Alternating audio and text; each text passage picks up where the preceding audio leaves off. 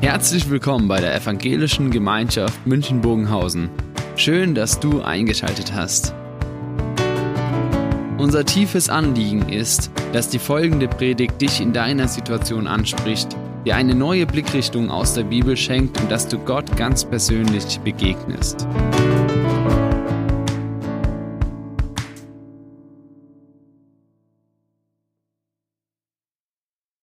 Das Thema Glauben 2.0 für alle, die jetzt nicht mehr mit diesem Begriff oder mit diesem Themenbereich vertraut sind. Als das Internet 2.0 kam, da war die Einbahnstraße zu Ende. Da hat man nicht nur konsumiert, da war man nicht nur passiv beteiligt, sondern da konnte man aktiv mitgestalten und konnte ein Teil von dem werden, was da passiert. Und wir haben bewusst den Glauben 2.0 genommen, weil dieser Glaube keine Einbahnstraße ist, sondern etwas, was Mündigkeit ausdrückt, dass ich beteiligt bin. Und zwar mit meinem ganzen Leben und mit allem, was mein Leben ausmacht, in den ganz unterschiedlichen Bereichen. Und deshalb heute das Thema Glauben 2.0 am Montag. Montag, das heißt so die, in der Alltäglichkeit, dort wo so der ganze Alltag in seinen ganz normalen Trott herrscht. Und der Themenbereich, der Umgang mit Arbeit und Ruhe. Und es geht letztlich um diese eine große Frage, welche Auswirkung hat eigentlich die Zugehörigkeit zu Jesus auf meinen Umgang mit Arbeit und Ruhe? Wie zeigt sich seine Herrschaft in meinem Umgang mit diesen Dingen? Und wie prägt mich Jesus in diesen Dingen? Und ich habe euch etwas mitgebracht, einen Engel, der an dieser Feder hängt. Und wenn er anfängt zu schwingen, dann ist es nichts, was beruhigt, wenn man das lange genug anschaut, wo man runterkommt. Manchen hilft es vielleicht, dass er sagt, ja, der andere wird nervös. Sondern für mich diese Feder als Bild. Ja, das ist Spannung und Entspannung. Wenn die Feder nur noch angespannt wird, wird sie irgendwann überspannt und geht kaputt. Wird sie nicht angespannt, ist sie nutzlos, da kann ich ein Seil hinhängen. Das heißt, erst in dem Spannung und Entspannung kommt das Normale, das Gute zum Tragen. Und wisst ihr, Arbeit und Ruhe ist wie diese Feder. Arbeit mit ihrer Anspannung, mit den fordernden Dingen, was etwas in meinem Leben freisetzt an Potenzial, an Möglichkeiten, die Gott mir gegeben hat, Dinge zu tun und Entspannung, das notwendige Gegenteil dazu, um dann immer wieder zu regenerieren. Beides Ideen Gottes, beides von Gott geschaffen. Und für uns als Herausforderung jetzt, wie bekomme ich das hin, dass für mein Leben dieser Rhythmus geschaffen wird, Arbeit und Ruhe. Und wisst ihr, das Schöne, Gott fragt jetzt nicht, wie hättest du es gerne? Der eine wird sagen, 23 Stunden am Tag bitte Ruhe und eine Stunde Essen. Der nächste wird sagen, Jesus, 16 Stunden Vollgas und danach zur Entspannung noch ein bisschen Sport. Wisst ihr, so ganz unterschiedlich. Und jetzt fragt nicht Gott, wie hättest du es gerne mit Arbeit und mit Ruhe, so sagt, ich gebe dir etwas vor. Und dass Jesus das mit seinen Jüngern so gelebt hat, dass er ihnen etwas vorgegeben hat, das lesen wir in Markus 6. Da heißt es, und die Apostel, also die Jünger, sie kamen zu Jesus zurück und verkündigten ihm alles, was sie getan und was sie gelehrt hatten. Und das war ein Missionseinsatz für sie. Jesus hatte sie ausgesandt, hat ihnen den Auftrag gegeben, geht in die Dörfer, sagt den Menschen von der Wirklichkeit Gottes, helft den Kranken, seid bei denen, die belastet sind, bringt einfach diese ganze Wirklichkeit Gottes in diese Welt hinein. Und es war für sie Stress pur. Das hat sie unheimlich gefordert. Das war nicht so nebenbei, jetzt gehen wir mal hin und haben dann noch so eine halbe Stunde Zeit, was zu machen. Und jetzt kommen sie zurück zu Jesus und sagen, Jesus, wir haben uns wirklich unwahrscheinlich stark eingesetzt und wir haben eine ganze Menge gearbeitet und getan. Und dann heißt es, und Jesus, er sprach zu ihnen, und jetzt geht ihr alleine an eine einsame Stätte und ruht ein wenig Denn es waren viele, die kamen und gingen und sie hatten nicht genügend Zeit zum Essen. Und sie fuhren in einem Boot an einem einsamen Städte, sie allein. Ist schön, wie Jesus dafür sorgt, ne? Auf der einen sorgt er dafür, dass sie genügend zu arbeiten haben. Und dann schickt er sie segeln auf den See Genezareth. Und sagt, und jetzt reicht's. Hätte man die Jünger gefragt, dann hätten sie gesagt, Jesus, wir haben so viel zu tun. Wir können uns nicht rauslösen. Und Jesus sagt, doch, ihr geht. Einfach jetzt mal Pause. Hätten wir sie vorher gefragt, also wollt ihr diesen Stressjob, hätten sie wahrscheinlich gesagt, geht's auch ein bisschen weniger? Vielleicht hätte Petrus gesagt, sollten wir mal über Gewerkschaft oder Betriebsrat nachdenken im Jüngerkreis? Also ein bisschen Grenzen. Jesus ja sagt, ich gebe euch beides. Beides. Ruhe und Arbeit. Jetzt fällt es nicht so schwer.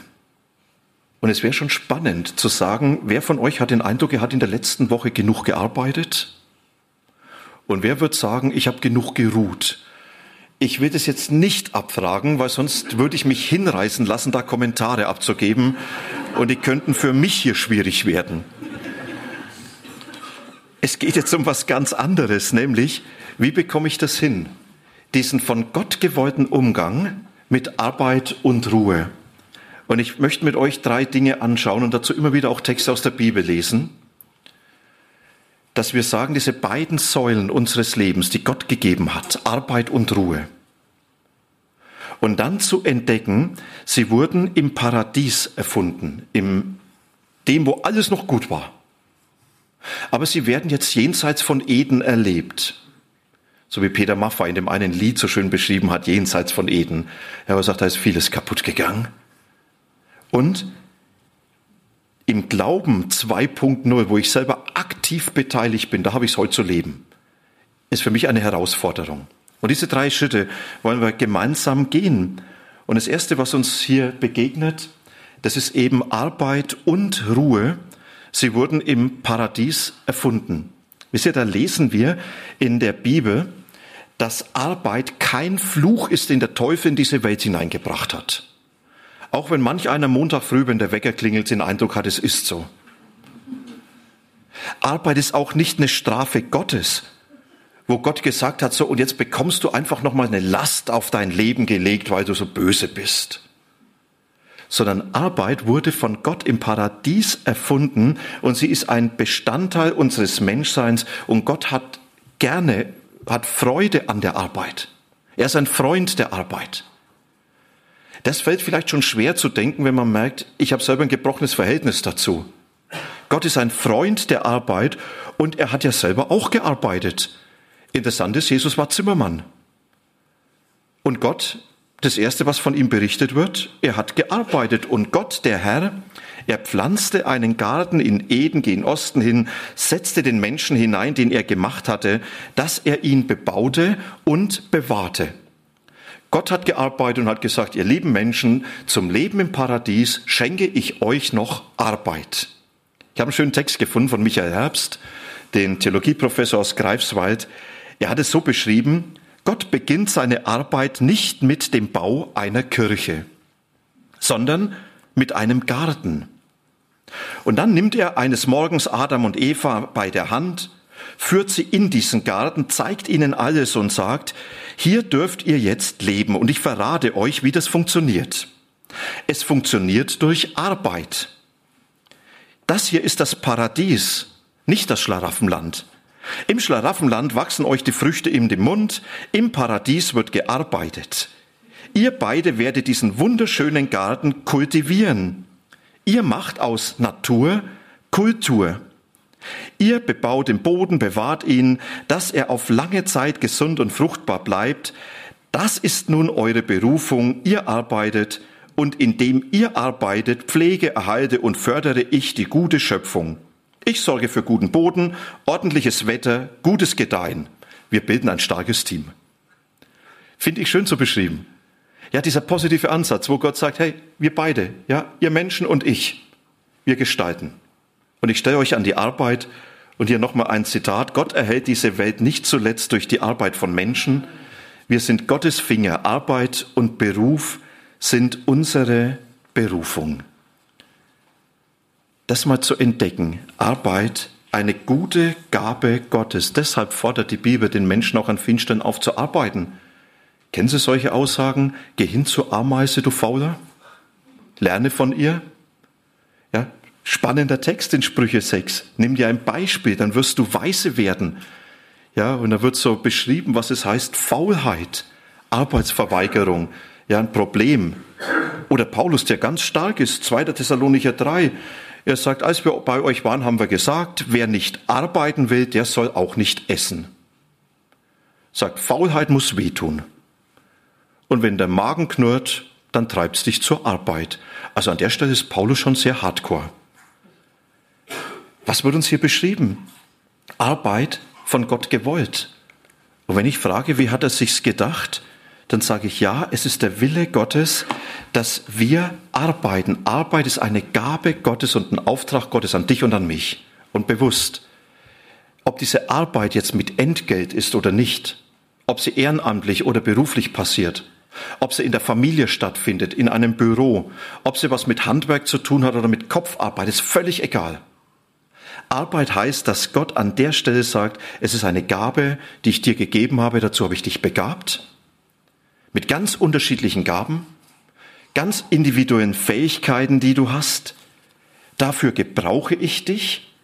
Du darfst meine Welt mitgestalten, sagt Gott. Diese Perspektive zu finden, das, was ich machen darf, ist Gottes Welt mitgestalten, an großen und an kleinen Dingen und vielleicht manchmal so, dass man gar nicht den Eindruck hat, es ist doch jetzt großartig. Und ich werde dadurch auch von Gott beschenkt. Wisst ihr, das Schöne ist, Arbeit gibt etwas, dass man Erfolge feiern darf, dass man auch Zufriedenheit haben darf. Es ist so schön bei der Schöpfung, wo es dann am Ende heißt, dass Gott sich an seiner Schöpfung gefreut hat ja, und er sagt, freut euch doch auch mal an eurer Schöpfung, das was euch gelungen ist. Ja, Arbeit gibt einem was. Erfolg gibt einem was. Und das ist nichts Schlechtes, sondern das ist Gott gewollt. Arbeit, die gute Erfindung Gottes. Und wenn wir jetzt dann die Ruhe anschauen, dann müssen wir sagen, auch die Ruhe, sie ist von Gott gewollt. Sie ist im Paradies erfunden. Und das Schöne, von Gott das Erste, was dann berichtet wird nach seiner Arbeit, er hat geruht. Und es wäre fatal zu meinen, jetzt hat er sich übernommen, jetzt muss er sich ausruhen.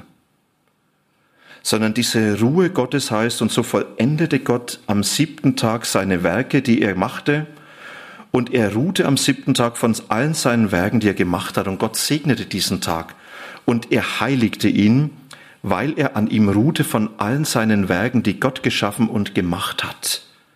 Und diese Ruhe heißt, dass Gott seine ganze Schöpfung, sein ganzes Werk vor sich hat. Und dass dieses ganze Werk in seiner Gegenwart steht anderer Stelle beschrieben wird und Gott sich daran freut. Diese Beziehung sich ereignet. Und deshalb hat Gott diese Ruhe verordnet. Gott sagt jetzt nicht, ich stell's dir frei, möchtest du ruhen oder nicht? im Alten Testament an ganz vielen Stellen gedenke des Sabbattages, dass du ihn heiligst. Dieser siebte Tag der Woche. Dieser eine Tag, wo Gott sagt, an der Stelle hast du von mir eine Vorgabe. Nämlich diese Vorgabe, dass du an diesem Tag ruhst und dass du diese Pause dir nimmst. Und wenn ich die Gesetze des Alten Testamentes anschaue, dann stellt Gott es seinem Volk niemals frei. Möchtet ihr Ruhe, seid ihr bedürftig oder nicht? So er sagt, es wird geruht. Punkt. Und noch zusätzlich, dann baut er Urlaubszeiten ein. Ich weiß nicht, wer von euch diese alttestamentlichen Festzeiten mal gelesen hat. Da ist es dann das Halaubhüttenfest und dann ist Passafest und dann ist das Fest der Erstlingsfrucht und da gibt es so ganz, ganz viele Dinge. Diese Feste war nicht, dass man sich vorstellen kann wie so ein Kirchentag oder eine Gemeindefreizeit, wo es auch wieder Stress ist. Sondern das waren Feste, an dem die Menschen ihr Leben genießen konnten. Das Laubhüttenfest war wie ein großer Open-Air-Campingplatz in Jerusalem, wo gegrillt wurde, wo getanzt wurde, wo gefreut wurde. Das war einfach Urlaub. Die Menschen sind dorthin gegangen, haben Gott gedankt für das, was er ihnen gegeben hat und haben das einfach genossen. Und solche Zeiten hat Gott verpflichtend in das Leben hineingegeben. Und dann hat er das natürlich mit einem Ziel gegeben. Und das Ziel war, dass Gott sagt, ihr lieben Menschen, ihr seid diejenigen, die diesen Urlaub nicht nur benötigen für euch, sondern ihr müsst ihn haben, weil die Beziehung zu mir für euch so wichtig ist. Und diese Beziehung in den alltäglichen Dingen schnell untergeht. Dann seid ihr in der Mühle der Arbeit dann habt ihr oft nicht so diesen Freiraum, den Kopf Gott vor Augen zu haben. Dann seid ihr gefangen in eurem Erfolg und in eurem Misserfolg und genau an dem Punkt jetzt anzusetzen, dass Gott sagt, ihr seid diejenigen, die jetzt diesen Tag brauchen, um mich nicht zu verlieren und um euch nicht zu verlieren, damit Arbeit nicht den Takt eures Lebens vorgeht und euch am Schluss noch von mir trennt. Ich schenke euch diesen einen Tag und ich verpflichte euch auf diesen einen Tag in der Woche, auf die besonderen Zeiten in eurem Alltag, dass ihr mir begegnet, damit ihr mich nicht verliert und auch dadurch von mir beschenkt werdet. Euch an dem freuen könnt, was ihr das Leben bietet. Wisst ihr, für mich war es immer wieder schön zu sehen, an einem Sabbat gibt's bei den Juden den besten Wein. Da gibt's oft das beste Essen. Warum? Weil sie sagen, wenn Gott sich an seiner Schöpfung erfreut hat, dann freuen wir uns auch dann nehmen wir dankbar an, was er uns gibt. Und Gott sagt, ja, ich möchte euch damit beschenken. Das hört sich doch alles unheimlich gut an, oder? So war es im Paradies. Aber jetzt sind wir jenseits von Eden. Und jenseits von Eden heißt, dass durch diesen Bruch zwischen Gott und Menschen jetzt vieles von dieser Arbeit und Ruhe anders erlebt wird oder anders gesagt, Arbeit und Ruhe haben ihre Unschuld verloren. Und wenn wir das auf die Arbeit anschauen, Arbeit jenseits von Eden, das ist mit Dornen, Disteln und Schweiß. Und dazu gehört die Mühe, die Mühe, die der Mensch bei seiner Arbeit hat. Und das ist vielleicht genau das, was man oft erlebt. Das mag, es ist nicht nur Vergnügen, es macht nicht nur Spaß zu arbeiten, sondern es ist an vielen Stellen mit Frustration verbunden, mit Forderung, auch mit Überforderung. Die Arbeit hat ihre Unschuld verloren. Das heißt, sie kennt jetzt auf einmal Maßlosigkeit, Korruption, sie kennt Ungerechtigkeit, Geld verdienen um jeden Preis, sie kennt es Menschen ausnutzen. Auf einmal dieses belastete Arbeit, die missbraucht wird, missbraucht, dass er auch nicht mehr dem Werk Gottes dient, sondern dass er am Schluss den eigenen Anliegen dienen muss. Ich habe ein ganz interessantes Zitat gefunden von Adam Smith. Er gilt als der Erfinder oder der Begründer der klassischen Nationalökonomie. Und da sagt er, Arbeit ist bei weitem nicht mehr, dass man damit einem großen Ganzen dient, sondern Arbeit steht unter dem Segen des Egoismus. Segen des Egoismus. Und dann erklärt er, wenn der Bäcker gute Semmeln bäckt, dann tut es nicht aus Nächstenliebe, damit den Menschen dann die Semmeln schmecken, sondern er tut es aus Eigennutz. Er will die Semmeln verkaufen, er will damit gutes Geld verdienen und es passt am besten, wenn er gute Semmeln bäckt. Dann hat er am meisten davon und der Nebeneffekt von diesem Egoismus ist, dass die Menschen auch noch was davon haben. Er sagt, so funktioniert heute Arbeit. Das meiste passiert aufgrund des Segens des Egoismus. Und Arbeit Sie wird gering geachtet. Sie ist etwas, wo man jetzt nicht mehr sieht, da ist jetzt diese gute Gabe Gottes im Hintergrund, dass ich mitgestalten kann. Sie ist nur noch Jobmittel zum Geld verdienen. Mit Gott in Verbindung zu setzen, bringt kaum jemand noch hin. Und es ist eine Arbeit, die dann auch missbraucht wird, nämlich für mich. Sie muss meinem eigenen Anliegen dienen und dient am Ende noch meiner Emanzipation von Gott. Wenn ich genug Geld verdiene, wenn ich genug eigenständig bin, brauche ich keinen Gott, der für mich sorgt. Und deshalb im tiefsten Mittel zum Zweck, um irgendwo auch von Gott wegzukommen. Und wie ist es mit der Ruhe? Eine Ruhe jenseits von Eden. Es ist eine Ruhe, in der es dann zunächst um mich geht, in der nicht die Frage ist, ja, was hat es mit Gott zu tun, sondern heißt Leben, Life Balance, ja, Hauptsache gutes Ausgeglichenes sein, Hauptsache ich fühle mich wohl. Ja, die Ruhe muss mir dienen, ich will das tun, was mir Spaß macht. Gott kommt da nicht mehr vor. Es ist die Frage, was mein Leben ausmacht. Und diese Ruhe ist nur eine Option. Also nicht mehr, dass Gott mir vorschreiben darf, du sollst am siebten Tag ruhen, sondern das sage ich, Ruhe bestimme ich. Und wenn es mir passt, dann ruhe ich. Und wenn die Arbeit noch da ist, dann arbeite ich. Ja, und Gott, der hat mir da nichts reinzureden, ist doch mein Leben. Und manchmal ist Ruhe dann auch ein Feind des Menschen. Sobald es zu ruhig wird und man nichts zu tun hat, was macht man? Also ich hole mein Smartphone raus. Schau mal schnell die Mails, ob was drauf ist. Und wenn dann bei denen nichts Neues ist, ja, dann ist vielleicht noch Instagram oder WhatsApp oder sonst irgendwas. Ja, dann geht man ins Fitnessstudio. Ja, und das ist ja dann auch zu ruhig, also spielt man Musik drauf. Ja, merkt ihr, wir haben ein ganz gebrochenes Verhältnis. Ruhe ist oft ein Feind geworden, was man nicht mehr aushält. Und jetzt die Frage, naja, jetzt reden wir über die gute Gabe Gottes von Ruhe und Arbeit. Jetzt reden wir darüber, dass Gott uns damit beschenkt, mit Ruhe und Arbeit. Wir leben von dieser Gebrochenheit in unserer Welt, dass es nicht mehr so funktioniert. Es ist die Frage, wie hat sich Gott eigentlich gedacht? Gott gibt sich doch nicht zufrieden, dass er sagt, na ja, ihr bekommt es halt nicht mehr richtig hin, muss ich damit leben, ist okay. Sagt, nein, ich will euer Leben fördern. Ich will euer Leben bewahren. Und ich will es dadurch bewahren, dass Ruhe und Arbeit in dem Maß vorkommen, wie ich es mir gedacht habe. Und Glauben 2.0 heißt jetzt, ganz bewusst zu sagen, ich will aus dieser Beziehung zu Jesus heraus meinen Umgang mit Arbeit und mit Ruhe gestalten und prägen lassen. Und wie das aussieht, einfach in ein paar Stichworten, die für mich an der Stelle Impulse sind zum Weiterdenken, nämlich zu sagen, eine Arbeit, die von Jesus geprägt ist, ist als erstes Gottesdienst. Dass ich sage, mit meiner Arbeit diene ich nicht zuerst meinem Gehalt. Mit meiner Arbeit diene ich auch nicht zuerst den Menschen, für die es passiert ist, sondern da habe ich Paulus vor Augen, der an die Arbeitgeber und Arbeitnehmer schreibt, Epheserbrief, Kolosserbrief, wenn ihr arbeitet, tut es, als würdet ihr das für den Herrn tun, für Jesus tun. Arbeitet so, als wäre das für Jesus eine direkte Aufgabe, die er erfüllt. Könnt ihr das mal für euch denken? Ich gehe in die Uni und ich sage, Jesus, so wie ich studiere, das, das passiert, als wenn ich für dich den Abschluss machen wollte. Und ich gehe in mein Büro mit meinen Kollegen und das, was dann so an den Trott des Einerleis ist, Jesus, ich tue es für dich.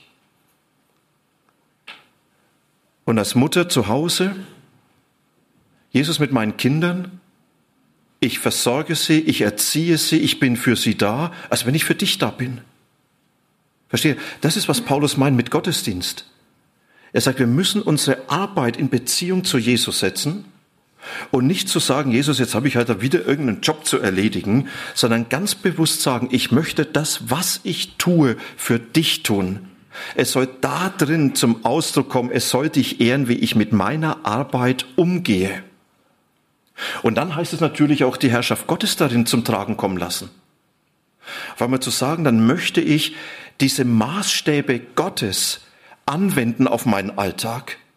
Und da ist mancher Crash vorprogrammiert dass auf einmal deutlich wird, ich möchte nicht die Spielregeln vorgegeben bekommen, die einfach gelten, sondern ich möchte in meinem Gewissen an meinen Gott gebunden sein und ich möchte so in meiner Arbeit leben, wie er das will. Wisst ihr, und da wird's dann spannend. Und vielleicht für alle Kleingruppen ein kleiner Tipp. Redet mal über die Spannungen, dann wird manche Kleingruppentreffen vielleicht noch interessanter, als es bisher war. Weil mal die Frage zu stellen, wie bekomme ich das denn hin? wenn Dinge erwartet werden, die ich mit meinem Gewissen gar nicht so einfach mitmachen kann? Was heißt jetzt Herrschaft Gottes, die sich ereignet? Und wo muss man sich gegenseitig unterstützen, dass das passiert? Ganz bewusst, ich möchte das tun, was Gott von mir erwartet an dem Platz, an dem ich bin. Das heißt, mündig zu glauben. Nicht, ich liefere mich dem aus, sondern sagen, nein, ich will gestalten. Und dann ist es ganz bewusst auch sagen, ich möchte diese Welt mitgestalten.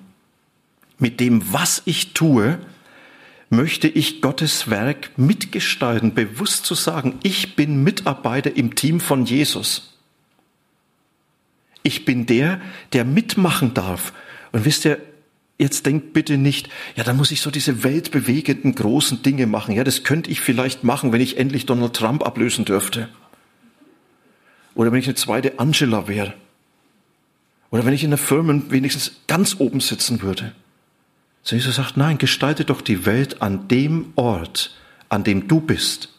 In den Aufgaben, die du hast, gestalte doch deine Welt mit. Es ist doch meine Welt. Und mach's mit mir, du bist in meinem Team. Das ist, was Jesus uns so vor Augen führt und sagt, schaut mal, ihr lieben Leute, das ist, was Arbeit ist, die ich euch anvertraue. Tut's für mich.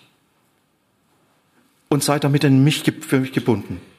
Und arbeitet mit mir, damit in dieser Welt etwas von meiner Idee zum Tragen kommt. Und wie ist es dann mit der Ruhe? Die Ruhe jenseits von Eden. Das heißt für mich als allererstes, ich muss lernen, Gottes Gebot zu achten. Und das sage ich als jemand, der gerne arbeitet.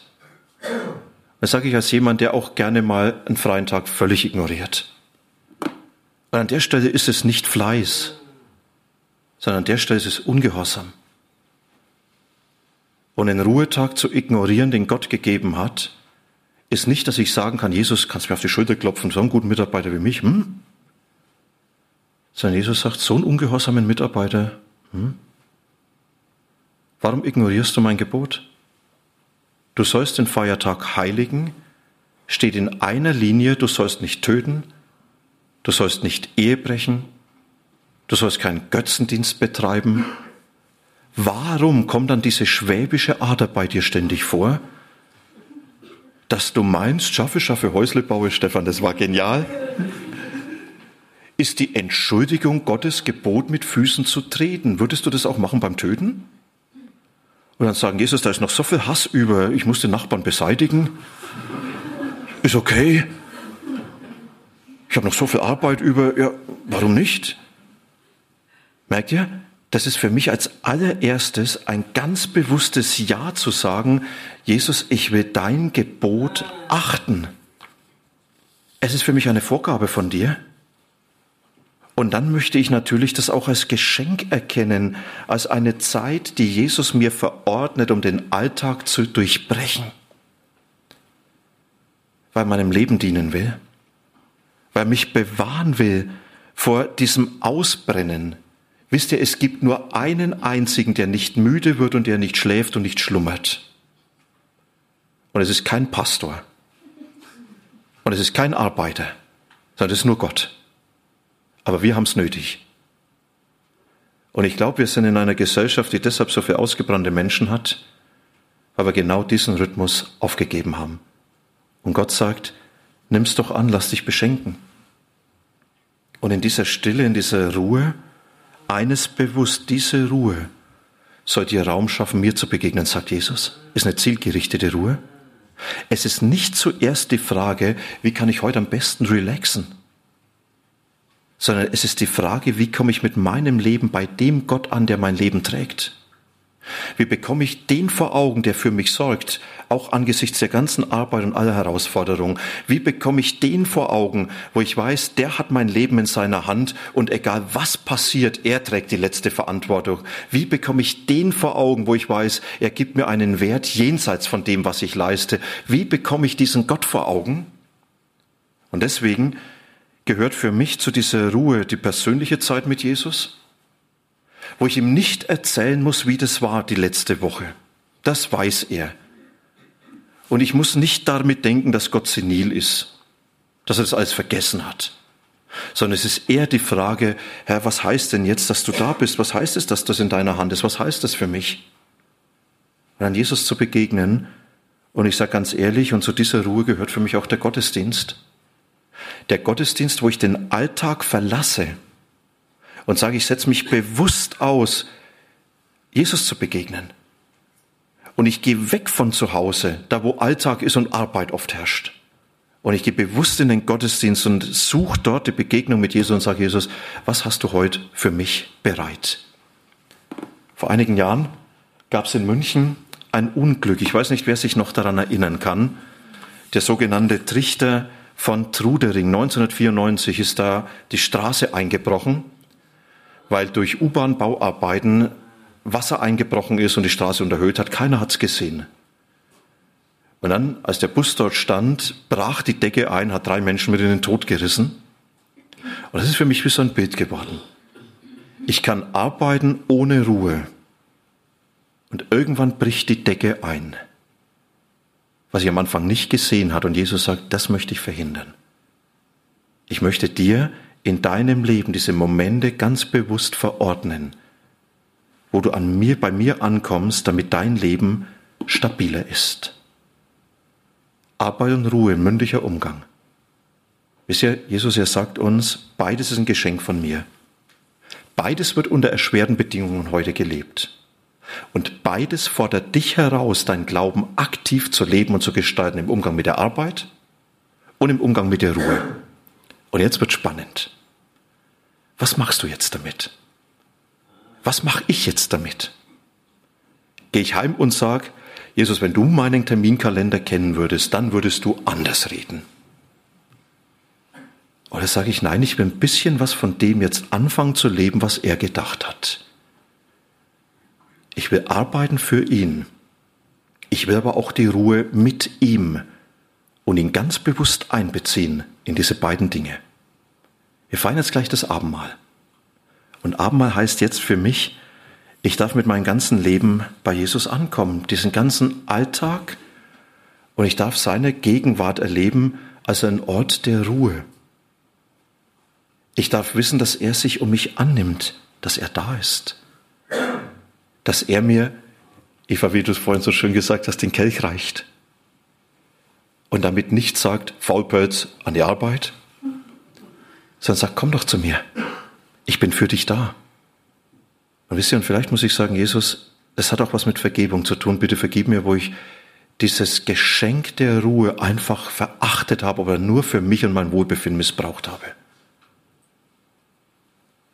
Und es kann mir genauso zur Stärkung sein, Jesus, ich gehe morgen in diese Alltagswelt hinein, ich gehe in meine Arbeit hinein. Und ich weiß, dass du da bist und ich will etwas von dem leben, dass ich zu dir gehöre, damit deine Herrschaft auch dort sichtbar wird. Und dazu musst du mich stärken. Da brauche ich deinen Zuspruch. Da brauche ich die Nähe von dir.